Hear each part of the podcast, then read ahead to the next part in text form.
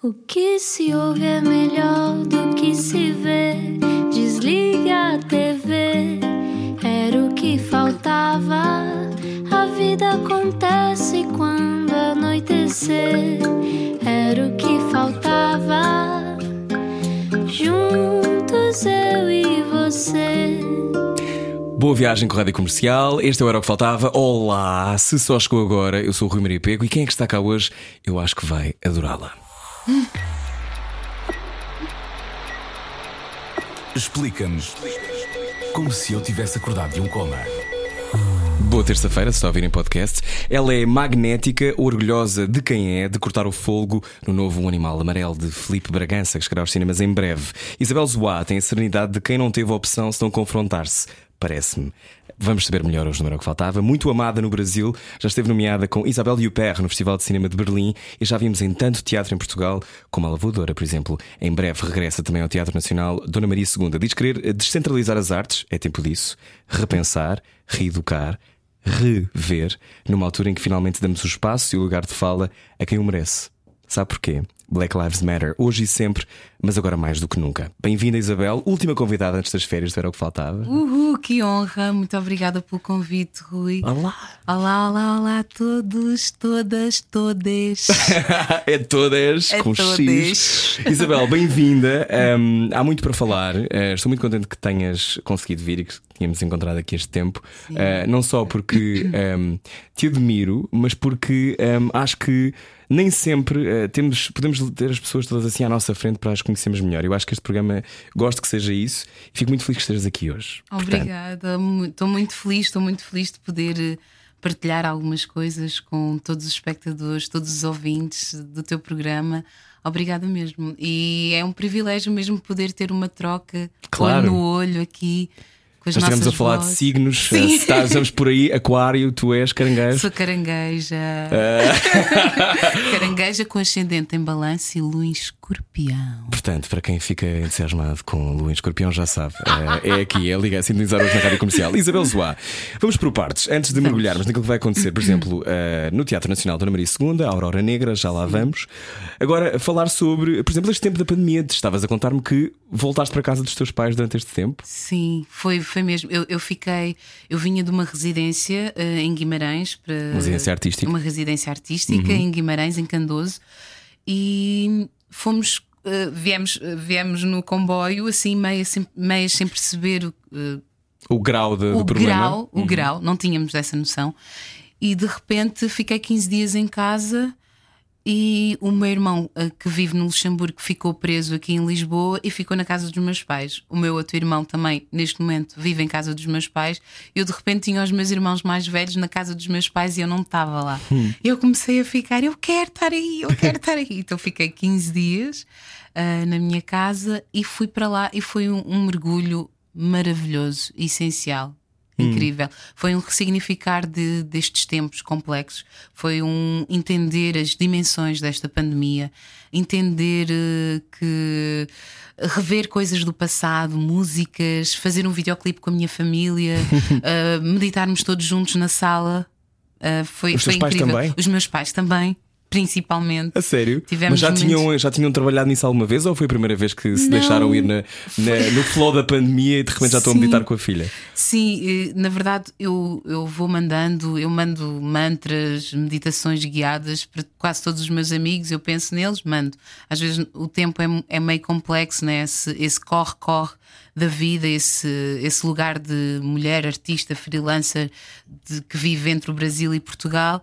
E tenho, tenho estabelecido essa ponte com eles, e de repente vi-me ali, na, na prática, eh, a usufruir de, de todos os benefícios, todos os insights, todo, todo, todas as ferramentas que tenho vindo a acessar nos últimos anos e poder partilhar com as pessoas que mais amo e que não tenho tido, eh, não tive a oportunidade de, de conviver nos últimos anos e de trocar de forma profunda essas ferramentas que tenho acessado. Então foi, foi incrível poder eh, meditar com a minha mãe, com o meu pai, fazer meditações guiadas para eles e, entretanto, perceber que eu venho mesmo daqueles dois seres. um desconcentrado, a outra desconfiada, e de perceber que, que isso tudo está em mim e de perceber e de reconhecer-me uh, profundamente nesses dois seres, assim, e de estar com os meus irmãos e de jogar, uh, de fazermos kickboxing e de Kickboxing? Muay, kickboxing, Muay Thai. Ai, eu adorava fazer kickboxing com as minhas irmãs, porque há coisas que eu tenho para resolver, sabes? Só que nunca pude porque eram raparigas, então eu não Exato. podia. Eu sempre fui para o, para o lado dos meninos. Eu era, eu, eu, na verdade, a minha infância foi, foi um híbrido entre ser chamada de Maria Rapaz e Hum. de princesa africana, né? Então, Porque eu pintava as unhas de vermelho para ir jogar futebol. Era tipo um híbrido mesmo. aliás, Eh, o desporto na tua, na tua família tem força, não tem? tem, tem, tem, tem. E nós crescemos com essa. Com, com o desporto muito presente. Os meus irmãos jogaram futebol ah, profissionalmente, eu ah, fiz atletismo, ah, joguei futebol também, futebol sal, dancei desde sempre também, cantei. Então nós, os nossos pais sempre nos motivaram a, a- no desporto e na, na cultura, nas artes. Mas eh, é assim, eles também têm isso neles. O meu pai, até muito pouco tempo, jogava futebol, a minha mãe sempre cantou também, então foi uma infância. Então esse espírito foi, foi ah, acarinhado e nutrido, então todos vocês têm uma, uma veia, só que tu foste levar-se mais longe. levei-a mais longe e quero que eles agora resgatem essa veia de artistas. Eh, tenho, sou de uma família de artistas, o meu tio é músico tradicional da Guiné-Bissau, de- da etnia Pepel, que é a etnia do meu pai, em Angola. Da parte da minha mãe, eu sou da etnia Tumbi, do norte de Angola. E nós somos uma família que tem músicos na família e agora escrevi um roteiro, um guião eh, de uma série que quero muito que a minha família participe. Escrevi agora no meio da quarentena, na verdade, já então tinha na foste as gaveta. criativas na pandemia. Há pessoas que não foram nada criativas na pandemia. Fui, mas também tive dias de só descansar e de ver séries e de poder chorar e de poder rir, de chorar com a morte de colegas que não eram tão próximos, de, de, de artistas que, que nós vamos seguindo e que de repente acontece uma tragédia. Uh, vi séries, li livros, pude ter tempo para descansar que eu precisava. Eu sentia que precisava realmente, às vezes, só ser e estar, comer. É um privilégio sol. isso, não é? Só poder ser e estar. Sim, é um grande privilégio e que eu quero que ele, ele, ele- que ele se faça presente na minha vida cotidiana. Eu já comecei a, a ensaiar, mas eu, eu, eu percebi-me de que ah, estava a fazer um ritmo violento para o meu corpo e para a minha cabeça, não é? De cumprir, de, de criação artística, de, de, de- de- enquanto mulher, companheira, enquanto filha, enquanto irmã, e, e- e com esse corre-corre que estávamos a falar há pouco, acabas por também não ter muito tempo para ti, né? Eu, eu, para mim é E noção essencial. de perspectiva, não é? E noção de perspectiva. Estás lá a navegar, a navegar, a navegar Sim, e não, sim, sim, sim. não, vês, não vês a costa, não é? Estás Sim, colado à sim. costa. É preciso só parar e poder sentir o tempo sem constrangimento, sabes? Poder, eh, poder beber uma limonada no, no quintal onde eu cresci e, e perceber a, a minha trajetória também. Reconhecer Voltas a esse bairro do Zambojal. Sim. Esse bairro de Zambojal é incrível. E foi muito, foi muito mágico poder voltar agora com esta maturidade, com as experiências que fui adquirindo, com os erros, com os acertos, sabes? Poder estar falar com a minha vizinha, com as distâncias devidas, claro, e poder falar com a minha vizinha e, e saber de como estava a família dela em Cabo Verde, poder eh, receber eh, miminhos da minha vizinha brasileira que que cuida de mim desde que eu sou criança, de poder estar com a filha da minha vizinha açoriana, de, de ter esse mix, essa multiplicidade, pulsar, não é? esse pulsar da vida, de perceber que, sim, realmente. Há famílias que que ficaram desempregadas na quarentena sem qualquer tipo de apoio, Uhum. uh, ficaram desprotegidas, de perceber que há pessoas que continuaram a trabalhar e a expor-se e a expor a sua família, as suas, as suas pessoas mais preciosas, de perceber os privilégios que eu, que eu sempre tive também, uh, que os meus pais sempre fizeram, uh, os esforços que fizeram para que eu tivesse formação, para que eu tivesse cultura, para que eu pudesse viajar. Então, dentro disso tudo, também tu vais refletindo quem tu és, quais são as oportunidades que tu tens, quais são os privilégios que tu tens, de fazer uma saudação ao sol e ficar ali a apanhar um sol e de olhar para os teus pais e de perceberes como o tempo passou e de perceberes como és parecida com eles Uhum. e de trazer uma nostalgia, de trazer um lugar de curar coisas que tu não sabias que tinhas que curar, de perceberes a tua personalidade, não, na verdade, de perceberes a tua essência e perceberes personalidades que foste adquirindo ao longo das experiências que foste tendo e como equilibrar isso. Ter tempo para isso é, é um privilégio, não é? É. Isabel Zoá, minha convidada hoje, só houve 10 minutos, já foram tão bons, imagino no resto. Um, eh, voltar, voltar aos sítios onde, de onde somos é sempre esse, às vezes, um choque também, não é? Com aquelas pessoas que fomos, isso estavas a dizer, essas personalidades todas. Mas um, tu, quando estás à beira de entrar no conservatório, quem é que tu eras? Eras uma miúda esperançosa? Tinhas a noção eh, do teu potencial?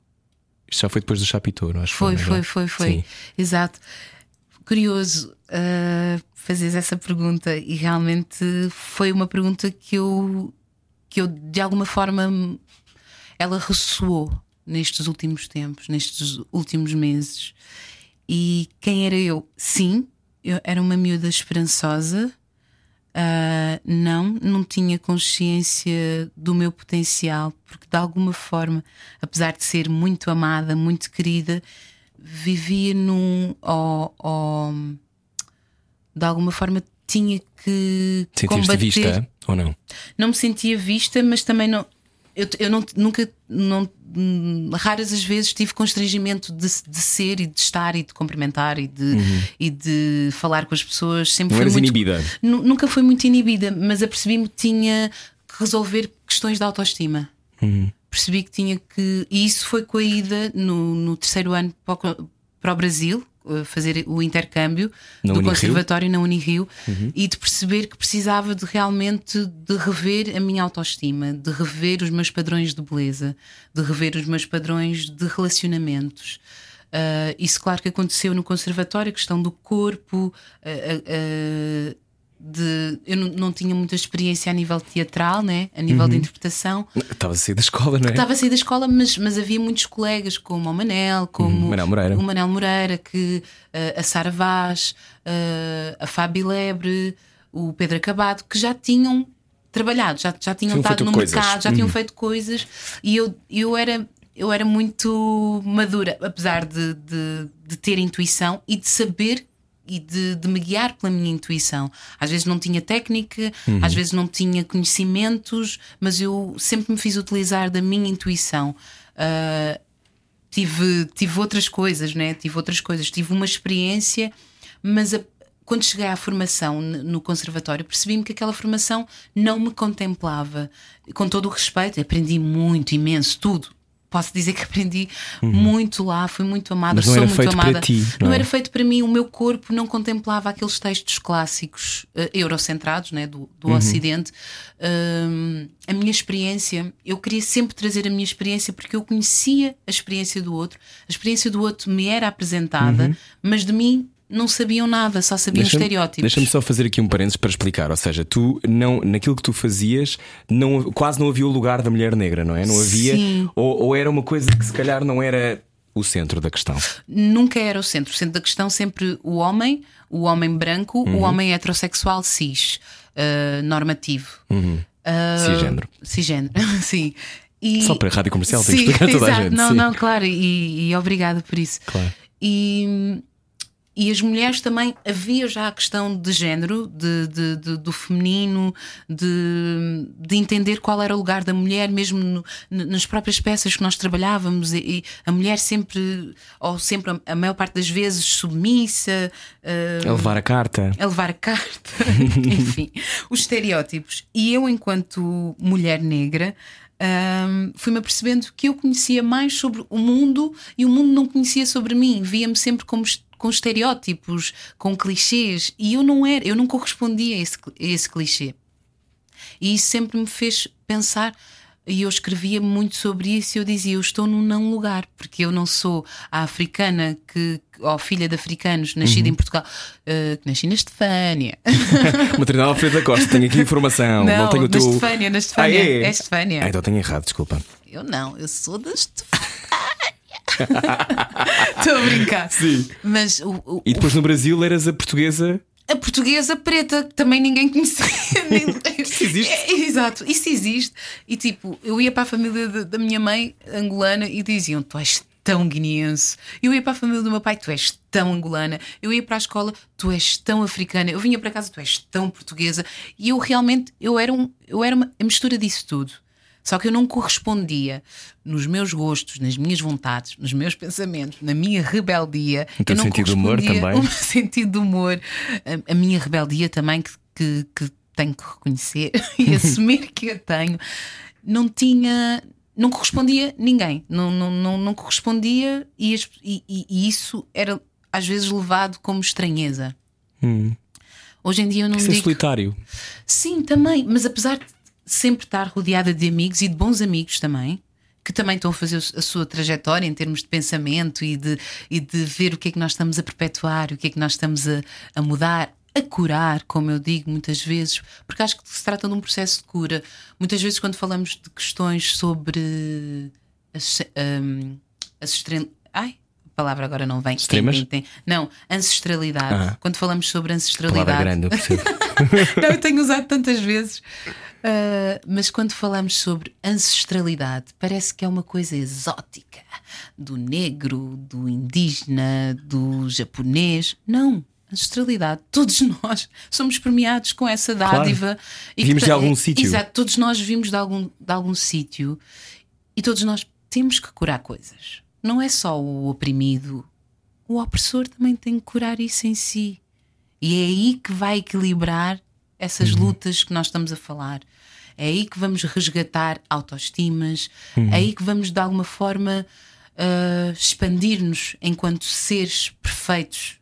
A natureza criou-nos perfeitos e nós, nós nascemos com a capacidade, não todos, infelizmente, mas ah, com a capacidade de cantar, a capacidade de dançar, a capacidade de falar. E à medida que vamos tendo experiências, vamos imitando às vezes os nossos pais, o timbre de voz e experiências e não sei o quê, e acabamos por diluir essas capacidades em nós. As coisas que vamos comendo, sei lá, a forma de andar. Eu, eu, eu, eu percebi-me que eu tenho a postura cansada que eu sou o meu pai, assim, o corpo do meu pai. Foi uma das coisas que percebeste na pandemia. Ah, eu sou o meu pai Eu quando meu vai pai. cansado. Tipo, eu, eu- eu ponho as mãos assim atrás como o meu pai, eu faço expressões iguaizinhas à minha mãe, assim, sou igual, sou, sou uma mistura dos dois. Então, nem me lembro o que é que estávamos, estávamos a falar. Estás a falar sobre, sobre o lugar de. Estavas no conservatório e é- é- era tudo eurocêntrico, não é? tu, tudo- tu não eras tudo- vista. tudo eurocentrado ah, e também não é, um- não é uma informação que tu, ok, saquei, é isto mesmo, estou a perceber, vocês são todos eurocentrados, porque eu também era eurocentrada. Era aquilo com que cresceste, não é? Exato, Mesmo são as referências. lado. Exatamente. E, e E olhar para a televisão e não te veres. Exatamente, Não não, é? me ver, não, não, não encontrar referências positivas. Eu lembro-me, eh, e nós falamos eh, na- na- agora na, cons- na construção do espetáculo Aurora Negra com a Cléo Tavares e a Nádia Iracema, falamos de, de como nós somos eh, resilientes no sentido em que vemos, por exemplo, o sexo e a cidade não tem ali nenhuma referência do nosso biotipo. Então, de alguma forma, tu dizes, ah, eu sou uma, uma mistura daquela com aquela, mas. No fundo, não imagi- sou nenhuma. Não sou nenhuma, não sou nenhuma, mas isso, enquanto criança, enquanto adolescente, tu Embora eu procuras quisesse ser uma referências. Samantha, mas- Uma Samantha. Eu era um híbrido entre Samantha e uh, a Miranda. não, estou a brincar agora, mas. Mas olhavas para aquilo e eh, ainda por cima uma série tão importante para a libertação das mulheres e a sua Sim. relação com o sexo e tu não estavas lá. E eu não estava lá. E muitas vezes não estava lá, não estava lá, não estava lá. E quando eu lembro-me de nós estarmos em casa, eh, no nosso bairro, no Zamujal, na nossa rua, ou estarmos a brincar e de repente alguém ir à, à, à porta e dizer: Olha, está um preto na- no canal X. Não vou dizer os canais porque não sei, pronto, enfim. Mas está um preto no canal X, vão ver, vão apoiar, vão não sei o quê. Isto, eu vibrava com, a- com aquela pessoa que eu não conhecia, nunca tinha visto, mas eu vibrava porque era uma identificação.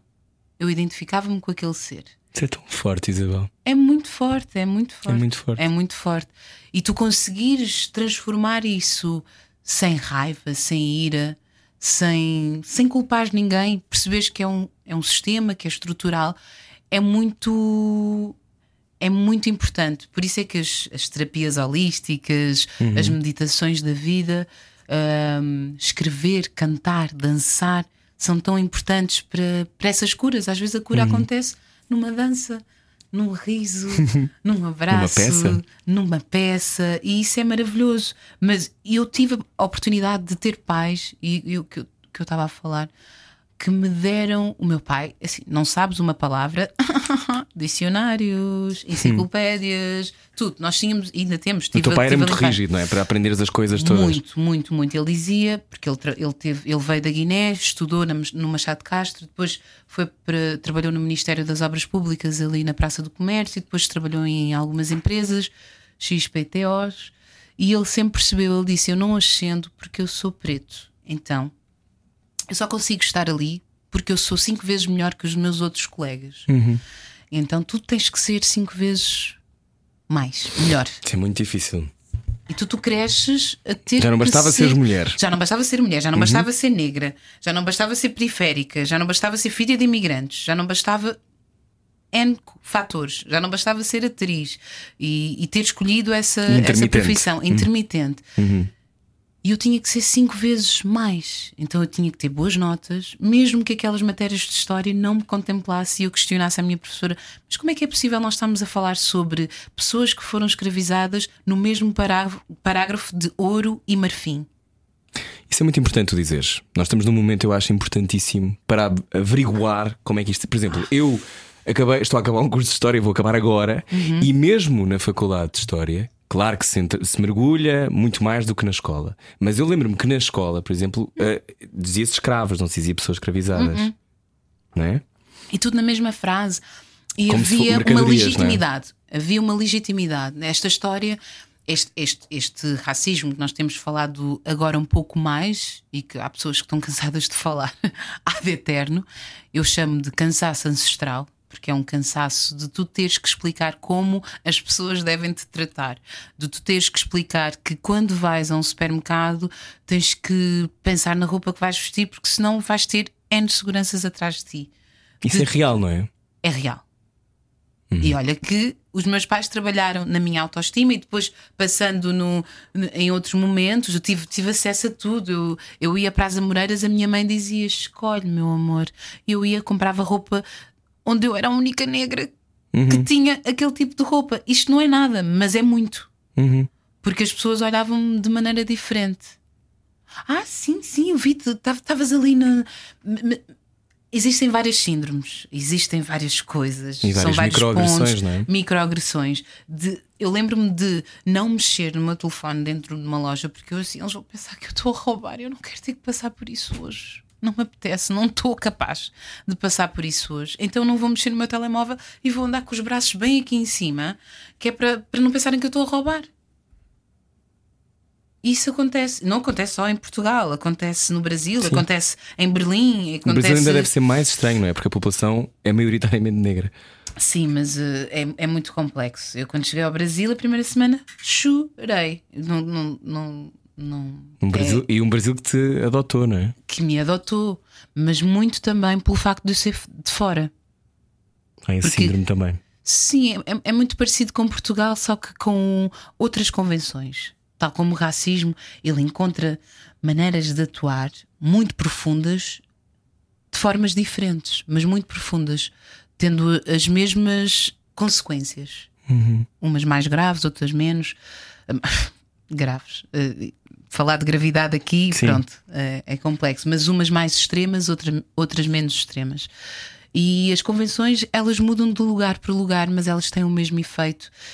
E, e, e quando tu estás habituado a uma convenção de preconceitos e de racismos, tu de alguma forma crias anticorpos para ela. Vais sobrevivendo, vais encontrando o teu lugar e depois quando te deparas. Uma forma- sobrevivência, Uma não é? sobrevivência. Sim, e que acho que o ser humano nestas sociedades, nessa sociedade capitalista, Uhum. que é mesmo assim, acaba por encontrar eh, anticorpos, eh, imunidade para, para certas agressões e vai, de alguma forma, eh, normalizando-as. O abuso, O abuso, a brutalidade. a brutalidade, a violência. eu, eu podia te contar N casos de violência que eu já tive com taxistas, de ter que sair, de vir do aeroporto cansada depois de 12 horas de viagem e ter que sair porque o taxista diz coisas, diz que só gosta de mulheres negras e que as negras são isso, são aquilo, que teve em África, que aquilo era nosso e não sei o quê, e que são quentes. E... Uma agressão que tu não. E tu estás cansado e dizes assim: Eu vou fingir que eu não vou ouvir, que eu não ouvi isto. Eu vou fingir que ele não me pôs o troco de maneira a tocar-te mais, a tempo, tocar na mão. mais tempo na mão. Eu vou fingir, mas há dias que não dá para fingir. Há dias em que a ferida está aberta e que tu preferes ficar no meio da segunda circular com as tuas malas do que ir com aquela pessoa que vais com mais um número, minuto. Claro. Então, mas, mas enfim, uh, falava eu de, de Falavas tu convenções. E, e falas de convenções a seguir. Na rádio comercial, Isabel Zoat. Está boa a conversa, não está? Venha daí. Há mais a seguir a isto. É bom saber deixar ir. Era o que faltava. Com Rui Maria Peco e Ana Martins. Na comercial. Juntos eu e você. Boa viagem com a Rádio Comercial. Olá. Hoje, último programa desta temporada do Era o que Faltava, mas não se preocupe, amanhã começamos a recordar as melhores conversas destas mais de 180 que houve desde setembro. Obrigado por ouvir o programa. Hoje recebemos alguém extraordinário. Já estamos a conversar há algum tempo. Isabel Zoá. Um, falávamos há pouco de microagressões, de coisas que se calhar a maior parte das pessoas não perde tempo para pensar. Porque se calhar não lhes acontece. Sim, eu chamo que é o privilégio de não ter que pensar sobre o assunto. Eu não tenho esse privilégio desde sempre, desde o facto de ter nascido aqui em Portugal e de ouvir com três anos: uh, Oh Preta, vai para a tua terra. E eu perguntar à minha mãe: Mãe, mas onde é que é a minha terra? E a minha mãe disse: É aqui, filha, é aqui, não te preocupes. Isto com três anos, isto tu tens a tua essência. Uhum. E a tua personalidade vai-se formando através dessas experiências, não é? que são marcantes, ou que de alguma forma são memórias que tu acessas de forma não tão positiva, não é?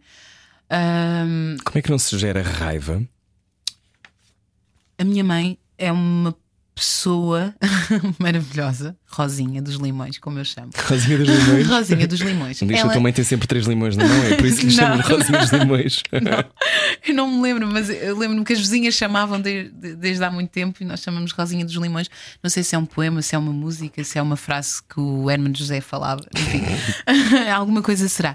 Mas o facto, a minha mãe dizia, minha filha, quando eu com 12 anos queria eh, pedir justificações à madrinha dela, uma senhora portuguesa com quem ela cresceu.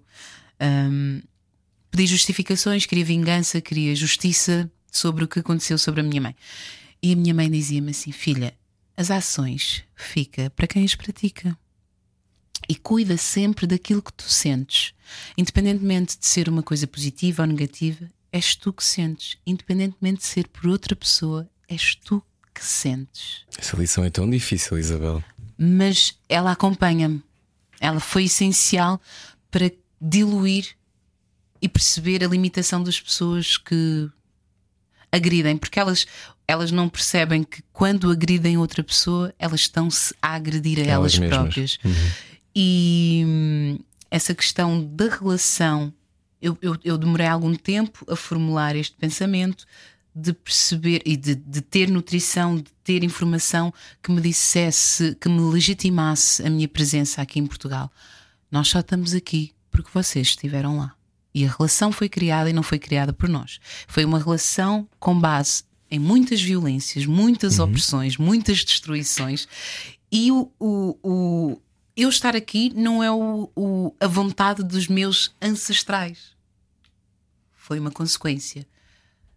E então, ah, de alguma forma, perceber e legitimar a minha presença, de não, sentir, não me sentir constrangida. Não estás a mais. Não estou a mais. Essa relação foi criada.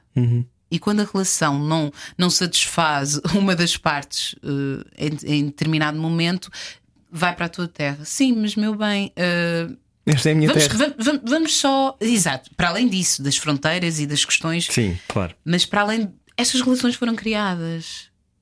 Houve ouro que foi trazido para cá para que a sua família pudesse ter os bens que tem hoje.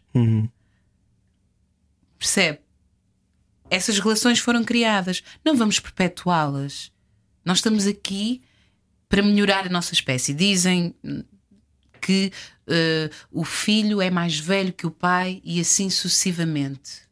Isso é muito bonito. Nós somos mais velhos dentro dessa, dessa, desse nosso ciclo, nesse cosmos.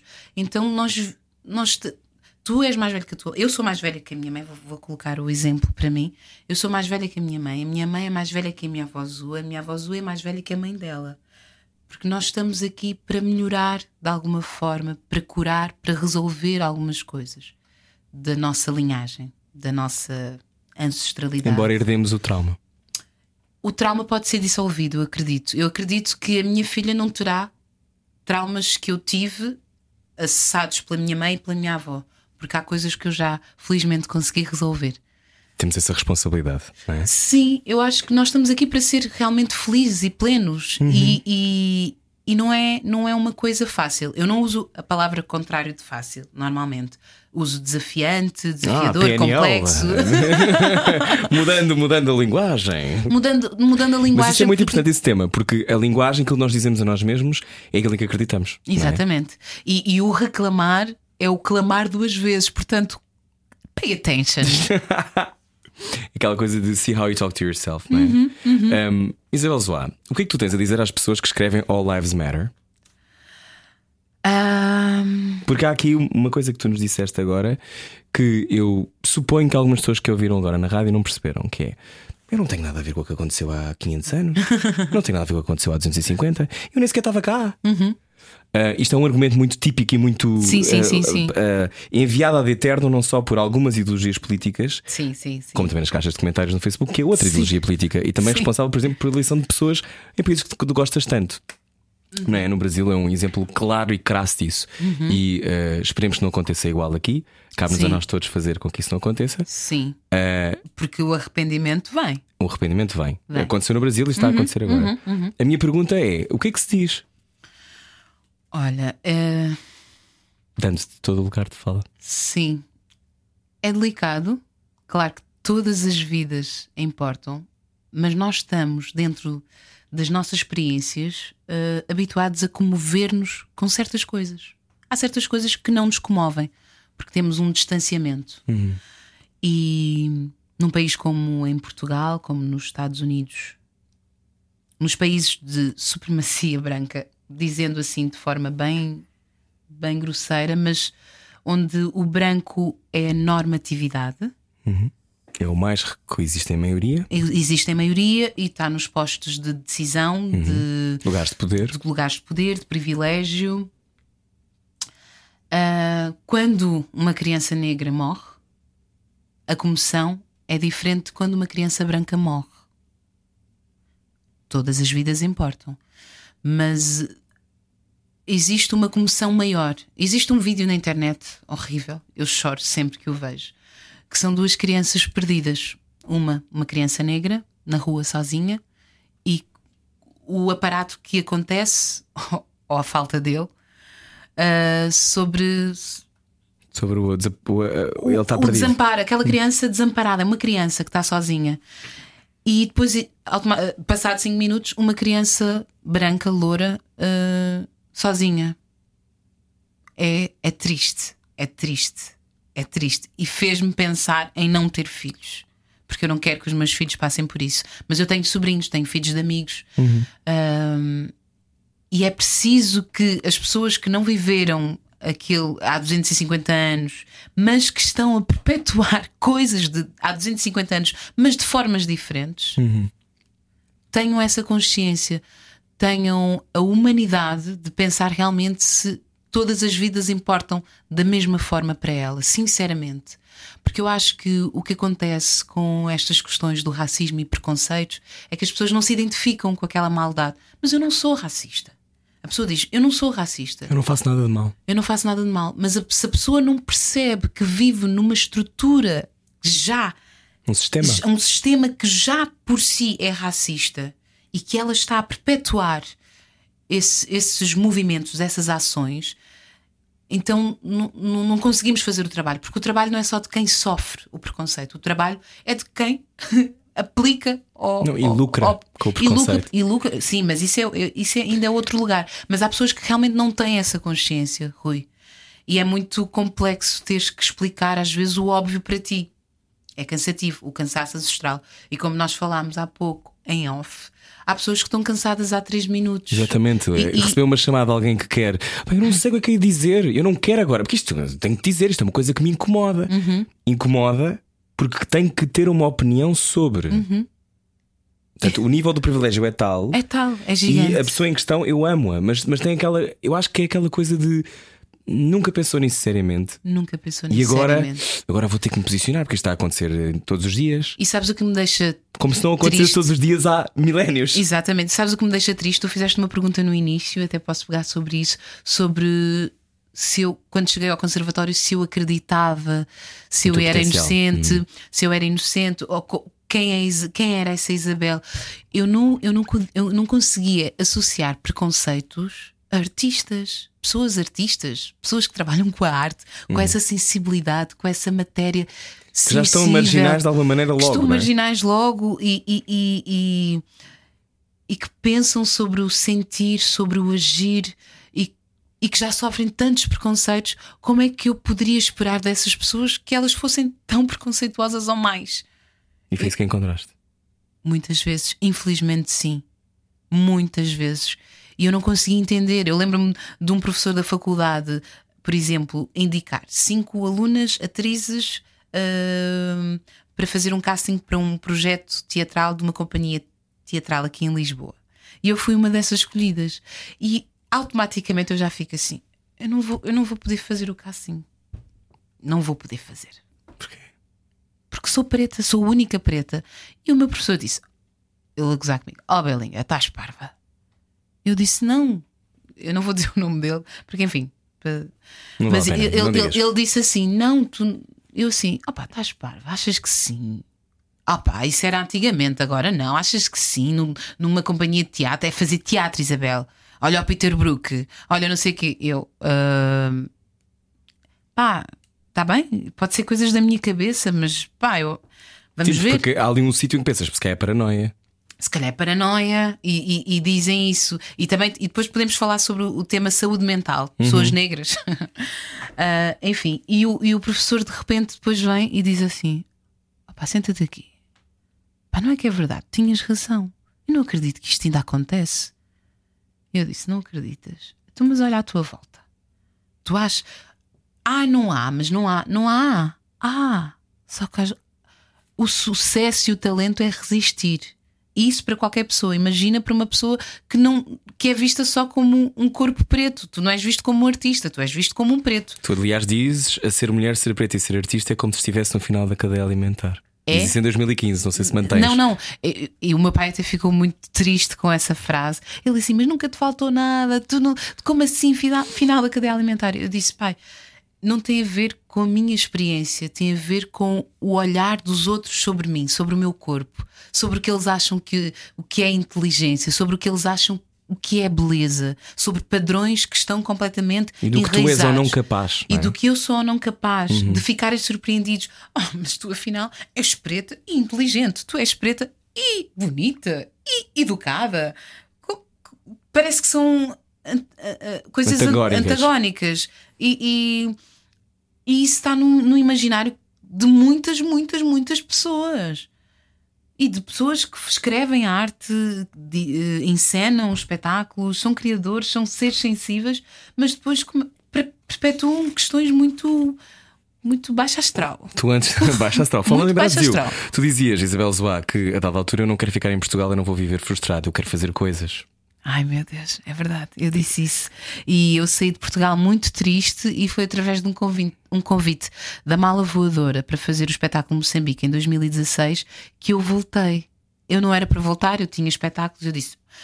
Não vou, não vou. Estava, estava a fazer as minhas performances, estava a viajar, estava, estava a ir para, para festivais fora do Brasil, enfim, estava, estava a ter a oportunidade de fazer coisas que eu sempre tinha sonhado podia fazer e afinal eram possíveis fazer.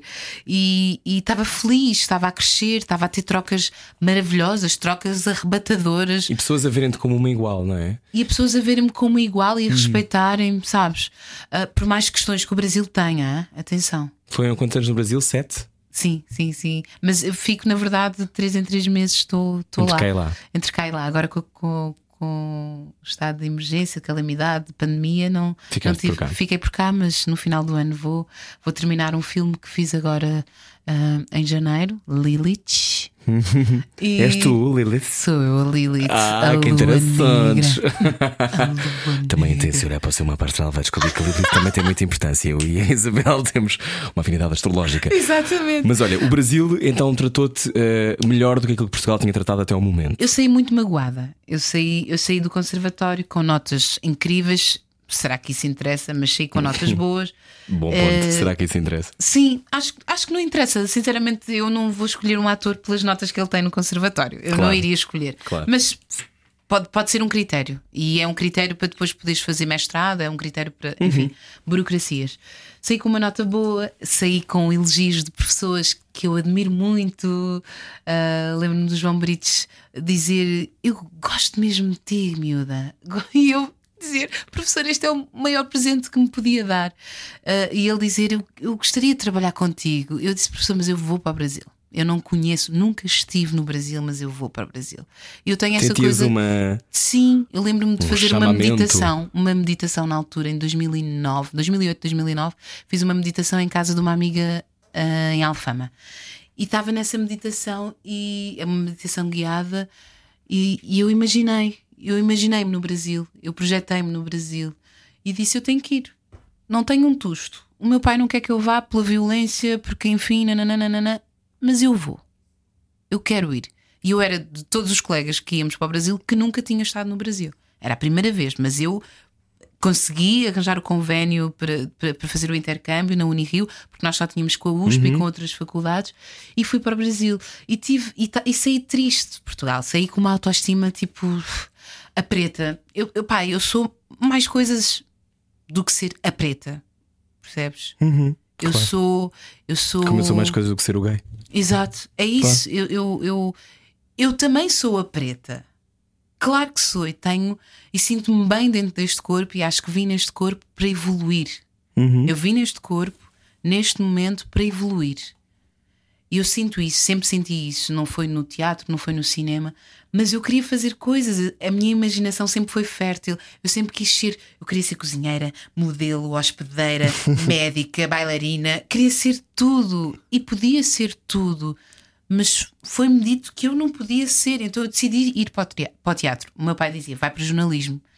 Dos dois assim, do mal menor, vai para jornalismo, não vá, não vás, Isabel, por favor. E ele, durante depois de eu me formar, ele dizia assim: Oh filha, o pai paga todo o curso, por favor, não fiques só no teatro. O pai precisa de ficar descansado. Tu tens, vai para a economia, vai para outra coisa. Eu preciso que tu fiques descansado. Eu disse: Pai, mas eu quero fazer isto, eu vou fazer isto, eu vou, eu vou. E eu sinto que é possível. Eu sei que eh, tenho que remar às vezes contra uma maré, mas eu, eu quero, e porque eu lembro-me de, de haver castings para Angola. Na altura, o mercado angolano estava muito em voga aqui em Portugal.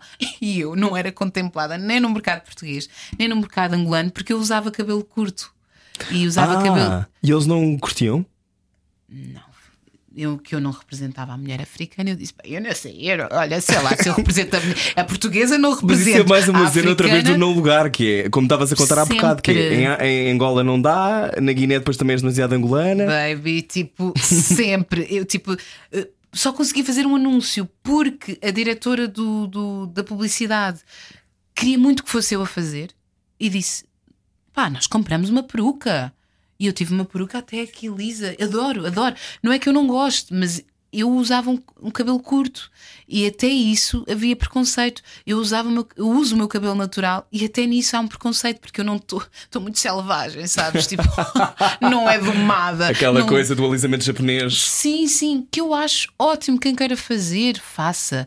Nós temos que nos sentir livres, potentes. Eu quero que as pessoas sejam potentes na sua, na sua plenitude, no seu, sabes, no, no seu estar, no seu ser, sem constrangimentos. Sem constrangimentos. Agora, não. Eu, enquanto artista, não poder me expressar, o meu cabelo também é uma forma de arte. Os, os meus penteados, a forma como, como eu me visto, para mim. Estás linda hoje, já te disse há Obrigada, bocado, mas estás linda. Obrigada. Eu digo, Obrigada. What? Isto, isto não tem género também, é uma camisa. É gira, que- usaria na boa. Sim, sim. Linda. Sim, é de, tipo. Os teus sapatos também não têm género. Tem um Obrigada. pouco de salto, mas a mim Tem um dava-me pouco de jeito. salto, Sim, sim, sim. É De uma giro. designer muito linda que eu gosto muito, brasileira. Mas tipo, eu não contemplava nada. Eu realmente, isso é, é- é estar num não lugar. Mas a partir do momento que eu entendi que não era um não lugar, era um entre lugar, também ganha mais força. Hum.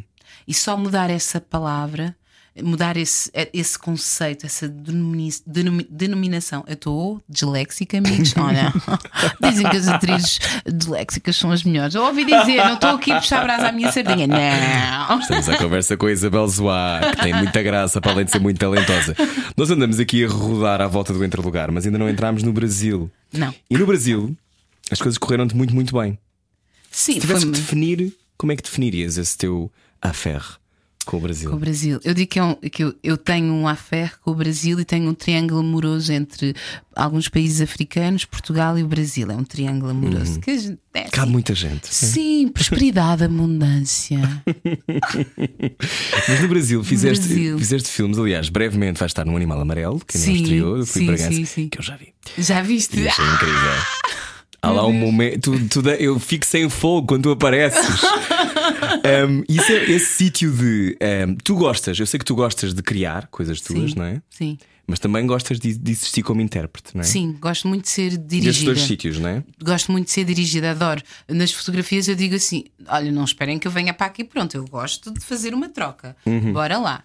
Vamos lá, porque eu fico mais rica, porque é outra perspectiva. Está- está-te a ver de fora e essa mania de que sabemos tudo, não sei nada. Eu, tipo, às vezes chego no set, tipo, quero estar esvaziada.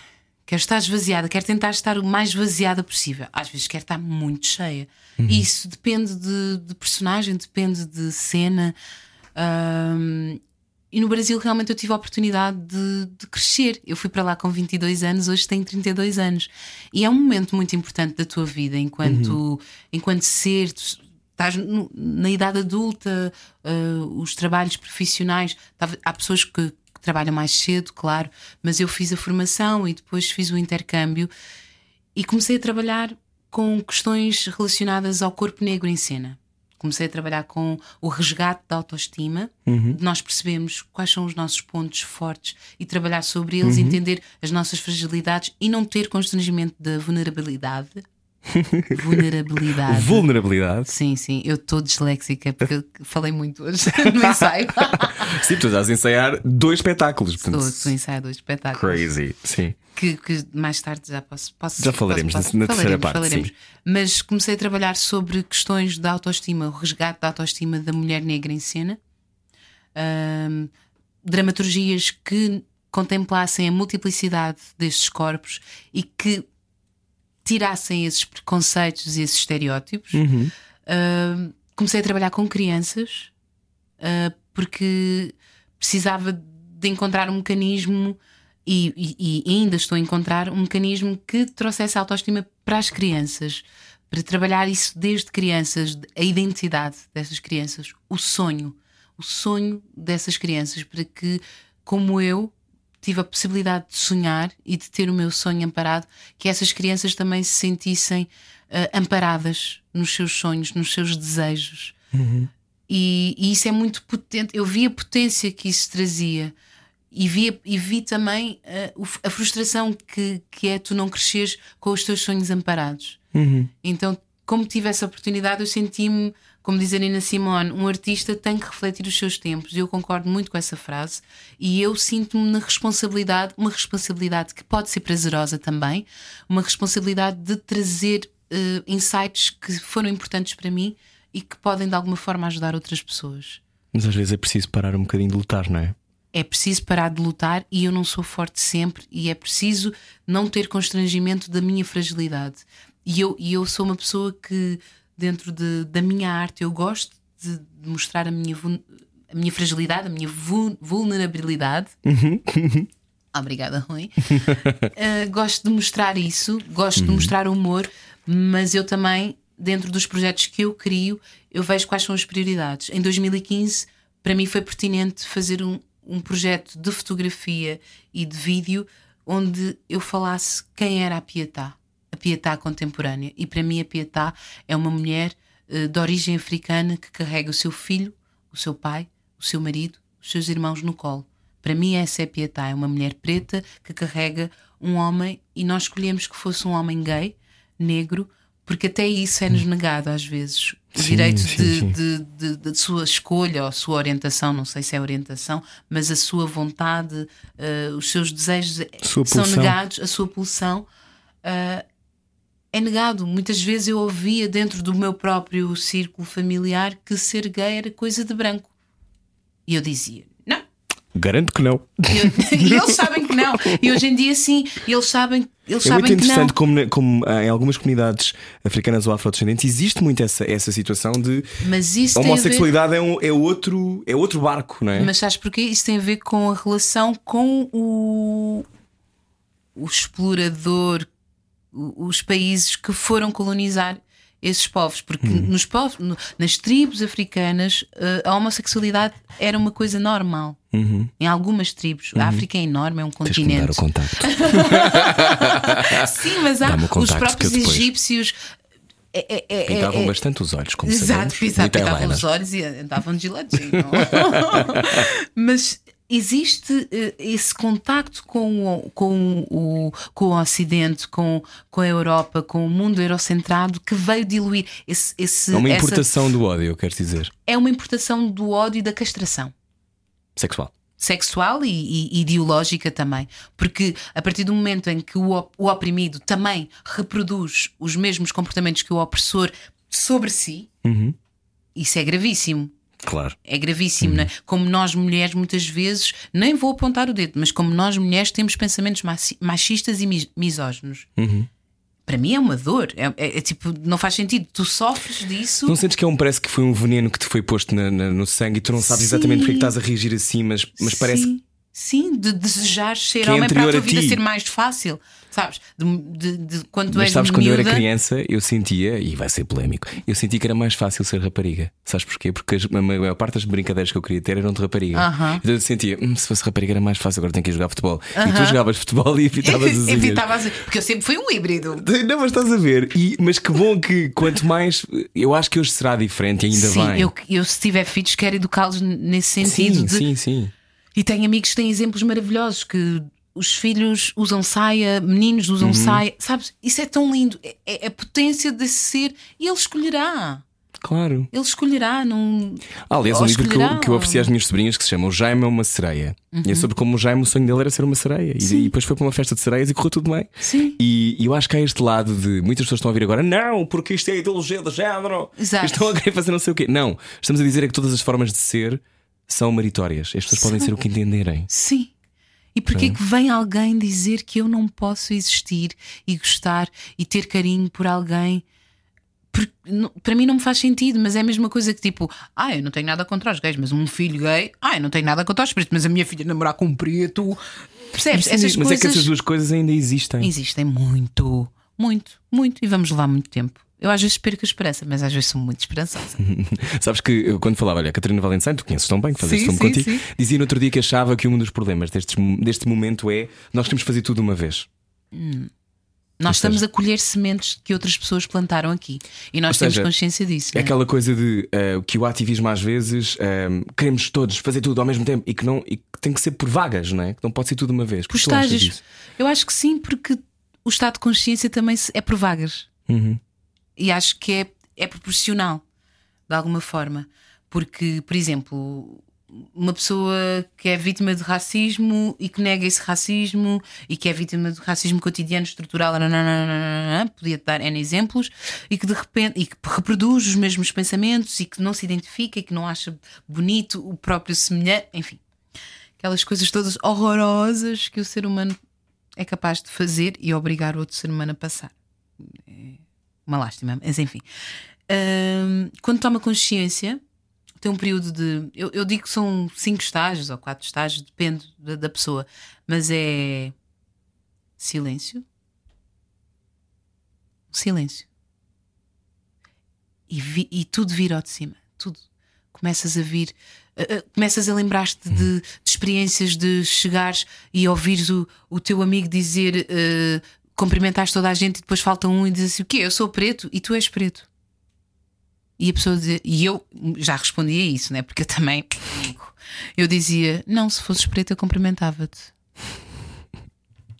Isto para chamar a atenção, isto, Claro, para- isto, para educar, isto é? num, num núcleo de amigos, imagina fora. Mas, por exemplo, essa pessoa tem, os- tem o silêncio e começas a, a refletir várias. E a- a- a- tens consciência de experiências que não foram que foram muito complexas e que na altura tu próprio não, não soubeste gerir. Ou tu próprio não soubeste gerir. E depois a revolta. A revolta.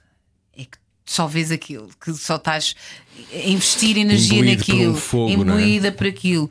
Depois tens eh, dependendo dos casos tens pessoas que hum, conseguem ultrapassar essa revolta e trazer uma calmaria e trazer uma esperança Uhum. uh, mais tranquila dentro de uma maturidade vai como se fosse a infância a adolescência e depois Uhum. uma idade adulta né Uh, e depois tens o Morgan Freeman que não quer de todo falar sobre isso, né?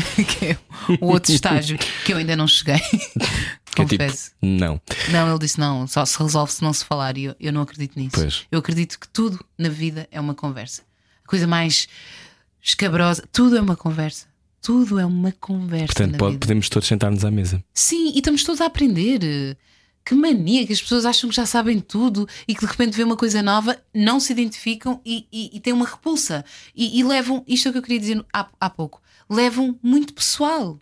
Porquê que levam? Estamos a falar do racismo, estamos a falar de coisas que nós passamos diariamente, anos, milénios. E estamos a falar de coisas específicas. Não te sintas ofendido. A Não é sério, ti. não é sobre ti. Meu bem, não é sobre ti. Mas claro que tu podes ter uma voz ativa nisso. Hum. Claro que tu podes rever os teus conceitos, os teus padrões de beleza, por exemplo, Uhum. os teus padrões de proximidade, as tuas intimidades, entenderes isso tudo, não é? Claro que também é sobre ti, mas não és o protagonista desta vez, lamento. Sabes que eh, às vezes há pessoas que até querem ser aliadas, mas não sabem como. Sim, e Como nós, é que isso nós faz, queremos por aliados. exemplo? É, nu- é numa conversa, é ler, é também não subcarregar a pessoa que passa por isso diariamente, porque é, é realmente um cansaço ancestral. É, um, é, é esgotante, porque tu, para além da tua vida, imagina a tua vida toda, blá, blá, blá, tens de estar a resolver estas coisas todos os eh, tu és a minha amiga negra, será que Sim, me podes agora sim, explicar? sim, eu descobri isto sim. a semana passada. Sim, sim, eu, eu descobri que tu és negra e és minha amiga, então bora lá aproveitar isto. Sim, eu sou negra e sou tua amiga e estou aqui nessa jornada e vou, e vou colocando algumas sementes na nossa relação que espero que, que floresçam. Que floresçam. Mas eu não tenho que ser professora. Eu não tenho que estar constantemente a ensinar-te. Não tenho. Não tenho essa responsabilidade. Eu tenho outras que eu, que eu assumo para mim, mas não tenho. E há dias que realmente não me apetece falar sobre racismo. Eu já vivo diariamente. Eu vivo cotidianamente. Eu estou exausta. Não quero falar sobre isso e eu tenho todo o direito de existir sem isso. Ainda bem que a seguir falamos sobre o Festival de Berlim. Boa viagem com a Rádio Comercial. Isabel Zoá é minha convidada hoje, não era o que faltava. Venha daí, há mais a seguir e vai ser ótimo. É bom saber deixar ir. Era o que faltava. Com Rui Maria Peco e Ana Martins. Na comercial. Juntos eu e você. Boa viagem com a Rádio Comercial, boa terça-feira, ao final de terça-feira. A nossa convidada de hoje, Isabel Zoá, já esteve também nomeada em Berlim com Isabel Huppert. Ahm, olha lá, ó Isabel. Diga, diga, diga. Como é que é diga. isto estar nomeado em festivais deste tamanho? Não é a primeira vez que, que passeias por festivais Sim. com assinalável sucesso de resto, mas como é que é isto? de alguém que achava que ninguém havia, de repente está aí. Olha, é maravilhoso. Explicando, é Isabel. Huppert é uma das atrizes mais extraordinárias do mundo. Mais do E mundo. Berlim, um dos festivais mais importantes do mundo. Sim. Sim. E, e- e foi muito mágico porque tu lês um roteiro, tu lês um guião e eu pensar, tu lês e depois quando estás a ensaiar é uma coisa e quando estás a filmar é outra, e depois quando estás a ver é completamente outra. Uhum. É outra, transforma-se. Trans- Transforma-se, são várias etapas de um objeto que levou sete anos até chegar a mim e que e que aconteceu. É, são as Quase como se um sincronicidades. ser vivo, não é? Que está ali à Sim, tua frente um que ser vivo onde tu tens a possibilidade, e eu tive a possibilidade com o Marcelo Gomes, no caso do filme Joaquim, de poder criar e de poder trazer coisas da minha vida e da minha família para esse personagem. Eu, para personagens de cariz eh, histórico, escravocrata, eu, eu preciso de um ponto de viragem muito importante para o personagem. Eu preciso que a personagem tenha autoestima e verticalidade. É umas coisas que eu procuro dentro dos personagens de cariz histórico, escravocrata, onde essa perspectiva eurocentrada prevalece, não é? para não seres objetificada. Para não ser objetificada e para trazer dignifica- ah, Dignidade. digni- dignidade e também para trazer contradições humanas Claro. Para esse personagem, não é? Para isso que serve a arte, não é? Para isso que serve a arte, não é? Para nos aprofundarmos um bocadinho mais, para deixarmos de ser tão rasos, não é? Dentro do olhar e ver infinitas possibilidades que, como na vida, nós somos contraditórios. Somos. E temos que abraçar isso. E isso é, é uma potência, não é, não é uma limitação. Eu acho que usado com consciência é uma potência. São, são várias diretrizes que tu podes alcançar, eh, são vários planos que tu podes atingir, e isso é maravilhoso, é, um- é uma dádiva para mim. Eu, Isabel. Mas eh, eh, estar. eh, E tu fazes o filme e demoram alguns anos até ele, até ele estrear. E eu não pensei na estreia. Eu não pensei na estreia. E, eu- e- e logo na sequência o diretor convida-me para escrever um outro roteiro, que é um spin-off, que é um desenvolvimento desse personagem que eu fiz no filme. E nós escrevemos. E de repente ele diz-me: "Ah, Vamos a Berlim. E eu: Vamos a Berlim? Sim, estamos em competição no festival, na Berlinale. E eu: What? What? Mami, come, come. E foi maravilhoso e perceber esse- esses, esses artistas que tu vês desde criança ou conheces um bocadinho melhor quando cresces, porque tens uma, uma procura mais Claro, tens o seletiva, acesso, finalmente, tens o é? acesso e de repente. Sim, de repente eu estou na passadeira vermelha, vestida por designers brasileiros, porque também estabeleci um contacto maior no Brasil e aqui em Portugal Uhum. não, não tinha essa relação e não era conhecida e não, as pessoas não sabiam quem eu era e não sabem também. e também está-se bem, também não sei quem elas são. e tipo, e de repente de eu perceber, não, eu, eu, eu, eu contratar um- uma pessoa para, para me ajudar nisso, porque eu disse go big or go home.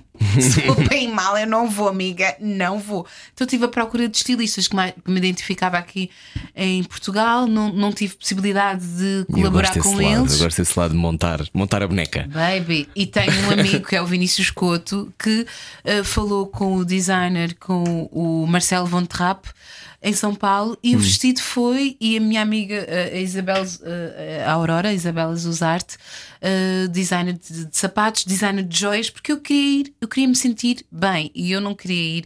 Eu já sou preta, filha de africanos, uso capulana há milhares de anos, para mim, antes, antes de estar no mercado e antes de estar caro. Ah, e então diziam assim: porquê que não vais com uma capulana? Eu disse, Amiga, eu já sou preta, já sou africana, não vem que não tem. Eu sou Não tem que ir em embaixadora, não, não é? tem. Não, tipo assim. Eu havia uma atriz japonesa que foi de japonesa, parabéns para ela, força. Havia uma, uma atriz de origem eh, chinesa que foi de chinesa, de, de, de fato tradicional. Não estou a dizer isto com tom pejorativo, atenção. Uhum. E acho lindo, mas eu acho, pá, eh, são escolhas. Eu tenho a possibilidade de escolher, eu sou múltipla, diversa. Eu talvez no próximo vá com o cabelo todo ra- rapado, com uma crista. Porque, porque me apetece, porque tem a ver com aquilo que eu me sinto bem Uhum. no momento. Para mim é cri- criatividade, o figurino, como nós moda. chamamos, Uhum. a moda. Eu Interessa-me interessa a moda, interessa-me sentir confortável. E acho que cada momento pede, um, pede uma roupa. E eu senti-me maravilhosa. Ele inspirou-se na Carmen Miranda Hum. ah, para fazer e fez um vestido de, seda de 20 metros para mim. What? Ele desenhou e Como é que fez. se leva um vestido de 20? Imagina, foste assim enrolado e o rolo de foi lado. lindo, foi lindo. Procurem, dê um Google, Isabel Zua Berlinali. Fui com umas meias vermelhas, fui com os sapatos brancos. Não estavam sempre a pisar o vestido, Isabel. Nada, nada, fazer uma rodinha de segurança. Não, foi incrível e, e, e, e fui bem tratada, sabes? Sim. Dei entrevistas incríveis. ah, Não tanto quanto estas. não, pois. não, não, esta. Claro, claro. Para mim, o presente, o momento presente é sempre um presente e é sempre o melhor. Ah, que fixe isso. É mesmo, o presente é mesmo um presente, é mesmo uma prenda. e, e é mesmo o melhor, é melhor. O melhor lugar do mundo é aqui e agora. Quando é que percebeste isso? quando, em 2012, quando fiquei doente e tive que ficar na UTI. Doente Apanhei dengue, apanhei dengue, e Dengue? viajei porque vinha para o aniversário do meu sobrinho eh, não sabia que estava dengosa e aí comecei a sentir-me mal. Só que depois fui a vários hospitais aqui em Lisboa e não fui tratada a tempo. E depois fui para o, para o São Francisco e depois fui para o Egas Meniz. Mas eu sabia que eu ia ficar bem, mas eu precisava ter passado por isso. Pronto. E Tu, tu, como é que vais voltar para o Brasil? Ou melhor, voltaste para o Brasil tendo dengue? Tu depois não podes apanhar outra vez. Não, não, voltei. vol- Bem, isso era o pânico da minha mãe. Eu, apanhei- eu tive dengue em 2012, amigo. Eu voltei logo para o Brasil. Pois era o que eu estava a pensar. Exato. Como é que foste na boa? Fui um pouco receosa. Não, estava com receio porque há vários tipos e transmuta Uhum. e não sei o quê, os anticorpos. A verdade é que eu tinha que ultrapassar isso. Eu tinha. A minha mãe ficou sem dormir durante uns meses, obviamente, porque, porque eu, eu, eu estive mesmo mal, onde os médicos disseram a sua filha ou, Melhor ou vai, ou, ou vai, ou vai vai sambar para outro lado? vai-se embora para outro lado. E o médico, que é muito cético, disse assim: Olha, eu vou-lhe ser sincera, eu não acredito em Deus, respeito, mas eu sei que Deus esteve aqui consigo. E eu disse: Eu também sei. E eu acredito. Eu acredito mesmo. Eu sei que teve mesmo. Eu recebia visitas, só que os meus amigos, mu- muito amigos, ficavam muito impressionados. O facto de eu estar na UTI e iam-me visitar, achavam primeiro que Estavas as entubada, essas coisas estava todas? entubada com Saco- a uretra ligada Ah. no negócio. Foi babado, amigo. Renasci. Tem duas datas de aniversário. Fênix. Fênix. Eu chamava Fênix. Mas eu percebi que o momento presente é mesmo um presente. Eu disse, eu não quero receber mais visitas. Eu tive esse discernimento na UTI de dizer, eu não quero receber. Porque os meus amigos chegavam e faziam. E eu disse, eu só quero que a minha mãe venha, nem os meus irmãos, nem o meu pai, ninguém. Porque eu precisava de hum, condensar a minha energia. E eu sabia disso. Ias tentar ser mais, mais tipo disponível porque vinham os teus amigos. Sim, não, e também porque, porque é- é uma troca, né? É- Claro. tudo é uma troca. E eu não, eu não queria trocar, porque a energia deles estava muito abalada por, por me verem assim, porque são amigos muito próximos e familiares e etc. E eu, e eu, eu lembro-me que eu disse: eu só quero uh, música, só, vou- só quero ouvir música. O que é que ouvias? Uh, Antonina Johnson, sério? muito. Que é um pouco depressivo. Muito, mas, mas me fez perceber, porque eu vinha de um espetáculo com o Gustavo que tinha uma música deles e eu estava, eu via. Com quem vais trabalhar agora outra vez? Sim, vou trabalhar numa só voz, numa voz. É um espetáculo muito, muito giro. Que vai ser um one shot uh, Ah, é? numa igreja, na igreja dos ingleses, na Estrela, e vamos cantar, vamos fazer um concerto bem louco, bem diferente. Que fixe! Yeah. A princípio, dia 30 de setembro. Uhum. Eu olhar para o, para o calendário. Dia 1 de julho. Ok. Yeah. Mas eh, e, e ouvi muita coisa. Eh, lembro-me essa, essa música de ter-me marcado. eh, lembro-me, ouvia mantras também. Ouvia música brasileira, ouvia música africana, ouvia Miriam Makeba, ouvia, ouvia Nina Simone, ouvia as minhas divas todas, ouvia Elis Regina, ouvia Caetano, ouvia, Gil, ouvia Chico. Hum. Ouvia muita coisa, mas a música e depois consegui que uma auxiliar fizesse reiki às escondidas. Eu pedia para ela fazer e eu fui melhorando e fiquei Fênix e agora estou aqui. Renascida. Renascida. Poderosa. Mas pronto, o Brasil, dizíamos, falávamos do Brasil, não me lembro. Não, o Brasil, eh, tu depois voltaste para o Brasil e não tiveste medo, mesmo tendo Não, tido dengue. não, não. Depois, na verdade, foram experiências, as experiências foram-se ampliando. Eu fui chegando a outros lugares, fui chegando, fazia espetáculos de teatro com outros colaboradores, trabalhei com bailarinos, trabalhei com a Denise Studs, que é uma bailarina maravilhosa, onde eu fazia um espetáculo onde falava em crioulo, em português de Portugal, em português do Brasil, em, em crioulo de Cabo Verde, cantava, onde eu textos biográficos também. ah, que, na, que na verdade agora estou a recriar também com, na Aurora Negra com as meninas, onde nós falamos desse, desse imaginário da nossa infância, onde nós falamos de nós, onde nós falamos da nossa potência, da nossa fragilidade. É um. É um mix, é um mix. O espetáculo ficas- Aurora Negra. É a Aurora um Negra que, que estreia agora em setembro, não é? No Sim, Nacional. sim. Estavas a dizer, em em Lisboa, estavas a dizer que. hum, Eu agora fiquei a pensar se tudo isso é uma troca, como dizias, não é? É uma troca. Não ficas vazia durante algum tempo e tens de ficar fechada num sítio para depois poder dar mais qualquer coisa? Sim, sem dúvida, muitas vezes. Eu tenho muito essa necessidade. Porque, como diz a música Destino da Xénia França, tudo eu espero e toda me entrego. E eu sou assim, eu tudo espero e toda me entrego. E há momentos em que preciso dizer não, não, não ir a um lugar, ou não, não, não, não para dizer sim para mim. E é ter essa maturidade é muito é muito lindo, é, é um crescimento mesmo ter essa consciência e trazer num lugar de leveza, de alegria também, não sentir peso. Ai, se calhar estou a ser muito egoísta. Não, não. Preciso deste tempo para mim. Há muita gente que está a ouvir que tem muita dificuldade em dizer que não. Sim, mas isso é, é nos imposto de alguma forma. É, são várias coisas que são-nos impostas ao longo da nossa criação, as expectativas eh, que nós temos que corresponder, eh, a necessidade de ser amado por todos. Não faz mal não ser amado por todos. Tu também não amas todos. Porquê Claro. que queres ser amado por todos? Então é, é- é trazer um- uma leveza dentro da nossa existência, das nossas experiências, Hum, tirar essas crenças limitantes de, de querer surpreender, de querer. Não, não. Querer ser interessante. De querer ser interessante, ser tu mesmo. Talvez isso seja. Interessa-te por ti, não queres ser interessante, Sim. não é? E há uma coisa que eu estava a falar com os meus amigos agora na quarentena também, que tu dizes que podemos falar de tudo, então vamos Claro, estás à vontade. Sobre hum, como às vezes, dentro de. não só no mundo gay, no mundo heteronormativo, enfim, no mundo das relações.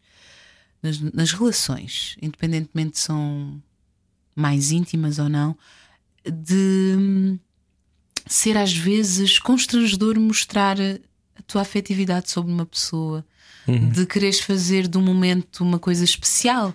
Por exemplo, um amigo meu tinha um date e eu disse, e eu como sou, sou gosto de cuidar, eu disse, ai, põe uma flor, uma coisa assim, ai, uns vinhos, põe estes Estavas a fazer uma produção de quê." date. Sim, não, porque, porque eu, eu acho que a pessoa não tem que se sentir constrangida de dar o melhor que ela tem naquele momento. Ela não te está a pedir em casamento, baby. Calma, calma. É só para termos um bom momento. Essa coisa do jogo de não vou dar tudo, porque tem que agora. Baby, a vida, a vida é agora, meus amores. A vida Diz isso a é quem está a ouvir agora. na rádio comercial. Não, sério, a vida é agora e nós temos que, de alguma forma, viver o agora sem constrangimentos. Eu quero dar, eu quero dar o melhor de mim, o, o, o que eu tenho naquele dia. Eu quero fazer uma comida deliciosa, quero pensar numa sobremesa, quero pensar numa toalha para, para esta mesa. Eu gosto mesmo desses, desses momentos. Eu acho que é isso que nos fortalece, que nos nutre. Não é só comida, não é só a bebida. E não ter constrangimento de de mostrar o afeto, porque o afeto afeta-nos e isso é tão lindo, é maravilhoso. Ele é, é, é vibrar numa energia alta. Tipo, eu não tenho, eu não estou-te a pedir em casamento, eu estou a tentar ser verdadeira comigo e de te dar um, um carinho gostoso, de te proporcionar um momento maravilhoso. Pá, talvez não nos encontremos nos próximos meses, mas está-se bem, não há problema nenhum. Tipo, bora, bora viver mesmo no presente. É uma audácia viver no presente. E nós aqui em Portugal, aparece-me, dentro de- das minhas experiências, que são limitantes, atenção, não, eu, não sei, eu não sei tudo, na verdade não sei nada. Mas tipo, percebo-me que para além disso, para além de eh, não de termos constrangimento às vezes de mostrar o nosso afeto, parece que é, o- que é uma coisa que és fraca, que és, que és vulnerável, que és eh, estás a mostrar ali uma fraqueza. Expões-te demais. Expões-te. Sim, claro que é bom nós também entendermos o lugar, mas pô, fazer uma comida gostosa para uma pessoa que mal tem. Tipo, estás-te a conhecer, pá, pelo menos mostras uma coisa que tu gostas de fazer verdadeiramente, estás Uhum. a ser verdadeiro e não tens de se sentir constrangido. E aquela coisa, ah, ele mandou mensagem, não vou, ai, não vou dizer, porque senão ele é pensa que eu quero casar amanhã. com ele, ai, vou o quê. Não, bora, bora viver mesmo, bora viver, bora tentar, pelo menos, bora tentar, porque acho que isso é-nos tirado, tipo, de alguma forma, há alguma convenção eh, comum que parece que uma pessoa demonstrar amor, ei, viste, ele disse que não sei o quê, ai não, achei muito meloso, ai não sei o quê. Pá, não, bora lá, amigos, a vida é agora. A A vida é agora. E também há uma coisa que eu tenho pensado muito já agora, que tem a ver com as experiências negativas e experiências positivas relativamente a uma pessoa. Por exemplo, eu estou aqui com o Rui, muito bem, Rui, não sei o quê, e o Rui tem sido muito gentil comigo e tem sido gentil muitas vezes. Mas se há algum momento em que ele me faz uma coisa de mal, isso não pode ser evidenciado mais do que as coisas boas. Parece que o, o bem é uma coisa já adquirida e tipo, não, ele fez uma coisa de mal. Eu, eu, eu olha, pensei em Rui e só me veio aquela coisa mal. Porquê que não vem coisa boa? Porque nós estamos viciados num padrão de pensamento onde as pessoas ficam cingidas à dor. Onde as que pessoas achas- ficam. Isso é super interessante, porque eu acho que isso é a maneira como a maior parte das pessoas pensa. Que é, ou seja, Sim. isto aconteceu, isto, ele revelou o caráter. Ela Ah, não, ela. não, eu ela sabia, eu sabia. mim, olha, desde o Havia início eu aqui uma costela que me Sim, dizia que ela era sim, sim, arrogante, sim. ou uma coisa do género. Sim, mas nós Sabes? somos isso tudo, amigos. Uh, Mas a questão é Parou, essa. tipo, que, que ilusão é essa? As pessoas não são boas e más. As pessoas não são boas e más e não existe. Isso é moralista. Isso é, isso é de algumas instituições religiosas que incu- incutem-te isso e incutem-te a culpa também. A culpa de ser feliz, a culpa de, de realmente seres quem tu és, verdadeiramente. Verdadeiramente. Porque eu acho que nós tentamos, sim. Mas ainda temos muitas crenças limitantes que temos que diluir e precisamos de ajuda, precisamos de ferramentas, podemos falar, podemos ler, podemos pesquisar. E é uma coisa que é constante, é, é diária, é todos os dias estamos aqui. Eu, para mim, hoje, hoje, hoje, estamos aqui juntos. Para mim é uma grande é uma grande revolução eu não ter constrangimento de gaguejar, não ter constrangimento de não estar tão articulada ou de, de variar isso, de estar disléxica. Não, não tenho constrangimento algum. Eu estou aqui, estou aqui, sou eu, sou eu agora neste momento. Eu sou outras coisas mais, sim, acredito que seja e que possa ser outras coisas mais, mas é aquilo que eu estou agora e estou feliz com isso. Isso é tão Estou libertador. tranquila. Isso é muito libertador. É mesmo, é mesmo, é mesmo. Tipo, eu não sou perfeita. Amigos, se tu és, parabéns. Está de parabéns. Então perguntava-te aquilo que eu digo no início, que é ahm, se tu tens a serenidade de quem não teve a opção, se não confrontar-se. Sim, É verdade, então. é isso, é isso. E de perceber que todos os dias é realmente uma jornada e todos os dias aprendemos. Porque realmente não sabemos tudo. Eu estou- estou-me a repetir, mas é verdade.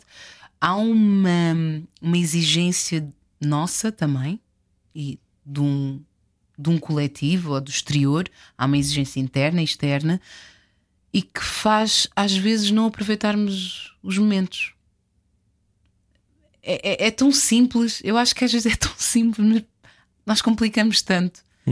Acho que complicamos, complicamos nas nossas relações e é isso, e isso cria comunicações ruidosas, cria constrangimentos. E eu, eu tenho trabalhado nos últimos anos a comunicação não violenta. Hum. E o silêncio às vezes pode ser violento também. Gaslighting. Yeah.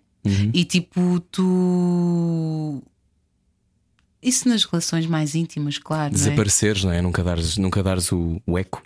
Sim, e eu não, eu não percebo qual foi. Onde é que, qual foi o ponto em que isso virou tipo Norma. norma, Moda, até eu diria. mo- moda, e parece que tu és melhor. É pá, não, eu não, pá, não curti muito a onda dele e não sei o quê, não sei.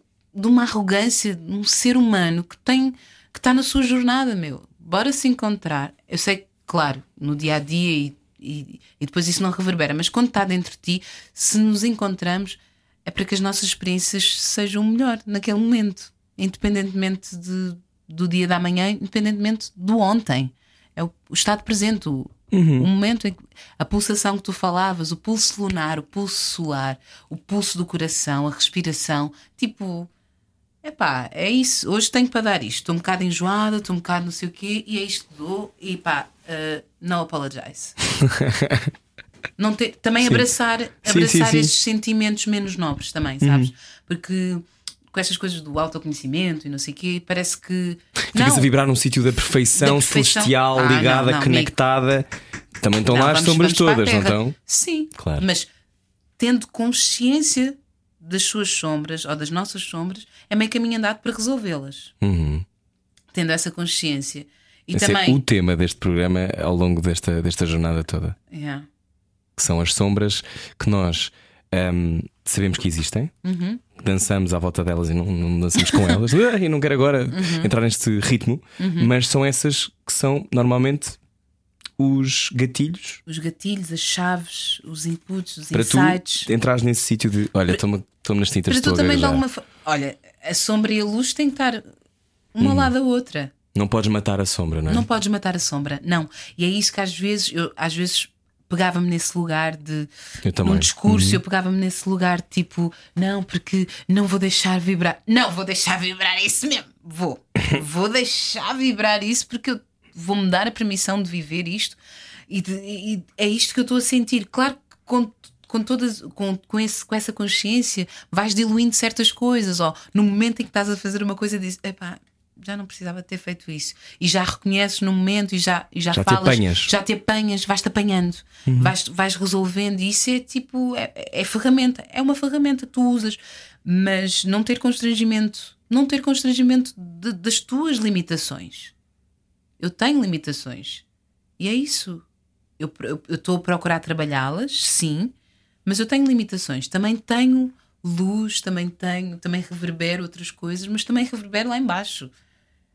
E o não julgamento tem sido um trabalho árduo porque é um não julgamento comigo e não julgamento com o outro. Parece uma coisa muito simples, mas nós estamos constantemente Sempre. com as nossas referências hum, a julgar. Filtrar. A questão aqui é condenar, para mim. Porque julgar eu acho que até faz parte de uma seleção que nós vamos fazendo nesse pulso que tu dizes, mediante as nossas experiências, as nossas limitações. Mas a, conde- o- a condenação para mim é que parece-me dentro do julgamento que é uma coisa. Isso é muito interessante o de- que estás a dizer. Porque a condenação é parece o estágio último desse julgamento. Sim, o julgamento tipo, é dissecar, não é? É dissecar vezes. e o julgamento pode ser positivo, assim como a crítica. Então também, também Lês vamos as críticas dos teus espetáculos Às vezes. e gostas? Às vezes. há, há algumas mais interessantes, há umas que me tocam mais. Eu sou muito, como, como te disse, muito da intuição e às vezes não gosto das entrevistas que eu dou, por exemplo. Desculpa. Sem culpa. Sem culpa, meu bem. Não, mas às vezes não gosto das entrevistas que eu dou, não é o caso desta, obviamente. Sim. Mas eh, fico. Às vezes há, há tu citaste aí algumas coisas que eu, que eu disse. Há, um- há umas que, que, me- que me identificam, há outras que penso, ai filha, também não, não precisavas ter dito isso. Mas também é um, é um reflexo, se calhar, de um tempo, ou se calhar disseste uma coisa Sim. parecida e pareceu assim escrita. Também isso aconteceu e já, e, já, e já chamei a atenção, mas depois também digo: olha, filha, é isso, é o que é, vale o que vale. Eu estou aqui em, em movimento, Estamos todos, não é? estamos todos em movimento, sim. E é, e é, é incrível, né? E, e, por exemplo, neste espetáculo na Aurora Negra, nós somos três, Estreia dia 3 dia 3 de setembro. de setembro. Sim. Fixe. 3 de setembro. 3 sim. de setembro no, no- na sala estúdio do Teatro Nacional na Dona Maria. Vais usar uma peruca daquelas, daquelas de, de- de século XVIII. Meu bem. Me aguarde, aguarde a gente que a gente está chegando. A gente vai usar bastante, bastante coisas. Mas, tipo, hum, é muito curioso, né? Porque nós somos três mulheres artistas negras e somos muito diferentes. Há, um- há sim um lugar comum sobre, sobre alguns temas, as referências são as mesmas: a Grada Quilombo, a, a, a Jamila Ribeiro, a, a Bell Hooks, inúmeras referências, né? Ahm, o Franz Fanon, sim, muitas referências, não só ahm, de, de bibliografia, mas também de filmes, documentários, e isso. E é uma pesquisa muito muito prazerosa também e muito dolorosa também. E há uma coisa que nos une, né? nós falamos que as mulheres têm sororidade umas com as outras e as mulheres negras têm uma dororidade também, mas também têm uma resiliência em É muito transformar. comovente, eu acho. É, é. E tu encontrares os teus. De repente, eu, Isabel, encontro em Portugal, depois de ter vindo, eu- falávamos de eu estar magoada com o facto de. de- depois tinha a questão de, de portu- o, o mercado português, o mercado angolano, onde eu não contemplava, onde eu não me sentia também pertencente a, a- esses mercados, né? Uh, de repente eu venho para Portugal fazer o espetáculo com a mala voadora e foi incrível. Ainda estamos a fazer este espetáculo em 2020, imagina esse espetáculo uh, Moçambique ensinado pelo Jorge Andrade. E de repente uh, eu encontro a Cleo Tavares, ela apresenta Manada Iracema. Eu disse: Olha que sorte vocês tiveram, fizeram um conservatório juntas. Eu fiz sozinha, onde as pessoas achavam que eu era louca por trazer algumas questões. Eu queria trazer Portishead para, o- para, o- para o aquecimento e eu tinha que trazer Funaná porque havia pessoas que nunca tinham dançado Funaná. Eu queria trazer, sabes, eu, eu queria trazer outras coisas que eu também sou e que faz parte da minha formação, sabes? Eu queria trazer Portishead para, o- para o aquecimento, Zero Seven, queria trazer, sabes? Queria trazer, eu sou muito melancólica também, tenho, tenho momentos Sim. muito melancólicos, adoro. Depois fica também a gente a, chafurdar, não é? Sim, na banheira. hum. Ah, Sim, mas, mas gosto desse tempo dilatado, de coisa. Sim. Mas também eu disse: bem, vou, vou fazer o clichê da preta, vou trazer Funaná porque há Funanás maravilhosos. E se calhar estão. Ai não, Kizomba. Eu disse: não, não é Kizomba, é Funaná. Uhum. E que é muito mais parecido com, com algumas danças aqui de Portugal, do Minho e não sei o quê, Uhum. do que vocês possam imaginar. Estão tão conectadas, coabitam.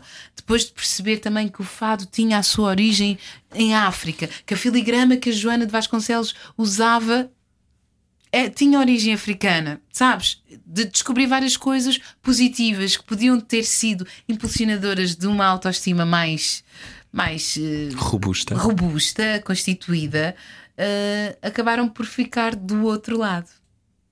Entendes? Então, tipo, eu, eu realmente saí de, de, de Portugal com procurando outras coisas, outras relações, outra. outra Estava cansada, estava triste, estava triste, acima de tudo estava triste. Tinhas lá a descobrir, não é? Também, sim, acho. sim, e depois também coincidiu o facto de também depois são muitos anos, são anos muito eh, e para uma carangueja Formativos. formativos e para uma carangueja viver longe da família também te faz Uhum. te faz, né? Crias uma maturidade Uhum.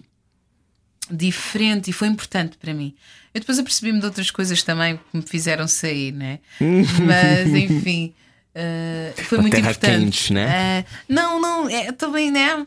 Negócio assim, você também não estava sendo amada como você merecia, né? Ah, É. isso é uma, uma lição também difícil de aprender, não é? Acho que é desafiante. Eu acho que entendermos aquilo que nos contempla se- também não me contemplava, sabes? Uhum. E eu estava ali também, nem sei bem porquê, talvez resolver um padrão, mas tipo. Porque às vezes achamos que nós aceitamos o amor que achamos que merecemos, não é? Sim, e também e porque eu sou teimosa também. Hum, No sentido em que e a melancolia não posso- ajuda. É, mas eu também, eu, eu- eu- eu- quando vou também lá acima, vou também e gosto. Agora tenho estado mais equilibrada nos últimos anos, não vou tão lá à melancolia, mas eu gosto de ver filmes e, e- e- emocionar-me e comover-me com aquelas histórias e, e imaginar-me a passar por elas, sei lá. Histórias que às vezes eu acho que são distantes de- das minhas, mas depois há ali um lugar em que se encontram. É, é muito giro, né? E está no outro lado do mundo, né? Queres deixar um legado, Isabel Zoá? Legado como assim? Artístico? Artístico, físico. Físico? Pensas nessa ideia da, Da uma- continuidade? da continuidade e de uma eternização do sítio de onde tu vens, ou esse sítio já é eterno porque já há pessoas que o habitam? Sim, eu acho, eu acho que é mais. Já, já é eterno porque há pessoas que o habitam. Eu acredito que eu, eu de alguma forma estou a beber e a nutrir-me de, de outras pessoas que estiveram e que se expuseram para, para assuntos que eu, que eu gosto de falar, de tratar na minha arte, por exemplo. Ahm, na minha arte é, é uma frase. Mas eh, nas minhas criações, nas- nas- na- nos meus partilhares artísticos, que não, É a tua arte. é a minha arte, sim, mas que não deixam nunca de ser a minha vida, porque eu gosto de misturar. Eu gosto mesmo, mesmo, mesmo, mesmo, mesmo. Gosto mesmo de misturar, gosto de brincar com essa coisa da ficção, da realidade. Nós também vamos fazer isso no, no, no espetáculo da Aurora Negra. Pretendemos fazer, não sei como é que será, em setembro. Mas hum, acho que as coisas falam por si. Acho que se tiver que reverberar para outras pessoas em outros tempos, reverberar sem essa pretensão. Hum, acho que é isso. Acho que há identificações, há conceitos, há convenções, há insights, há referências que chegam até mim e de alguma forma eu também partilho com outras pessoas. Vou partilhando assim. Gosto muito de partilhar, gosto mesmo. O que é que tu gostavas de partilhar com a Isabel, a que tinha 15 anos ou 16? Ahm, não sei, deixa-me pensar. Acho que hoje, se eu, se eu tivesse com ela à minha frente, e às vezes eu estou com ela à minha frente, em algumas meditações eu faço, faço esse exercício. Ahm, acho que hoje diria que ela não tem que ser melhor que ninguém. Ela tem que ser a sua melhor versão naquele momento. Tirar essa responsabilidade de ter que ser mais essa coisa de Cinco se vezes comparar melhor. cinco Uhum. vezes cinco vezes melhor essa comparação e, e dizia tu és o teu próprio padrão Isso é tão bonito. acho que era isso que eu diria sim E tu és extraordinário. ah, e tu também, porque nós somos um espelho e só vemos aquilo que temos Oh, do bom e do mau também. E isso é é isso, é a vida. nem você está vivo.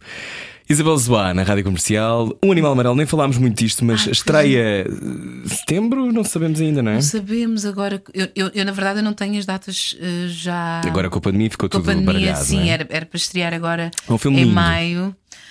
É um filme. É, é, é sempre muito complexo, né? Essa coisa de o roteiro, o guião, e depois eh, leres, e depois fazeres, e depois veres. Para mim é sempre. Eu vou a vários lugares nesse sentido.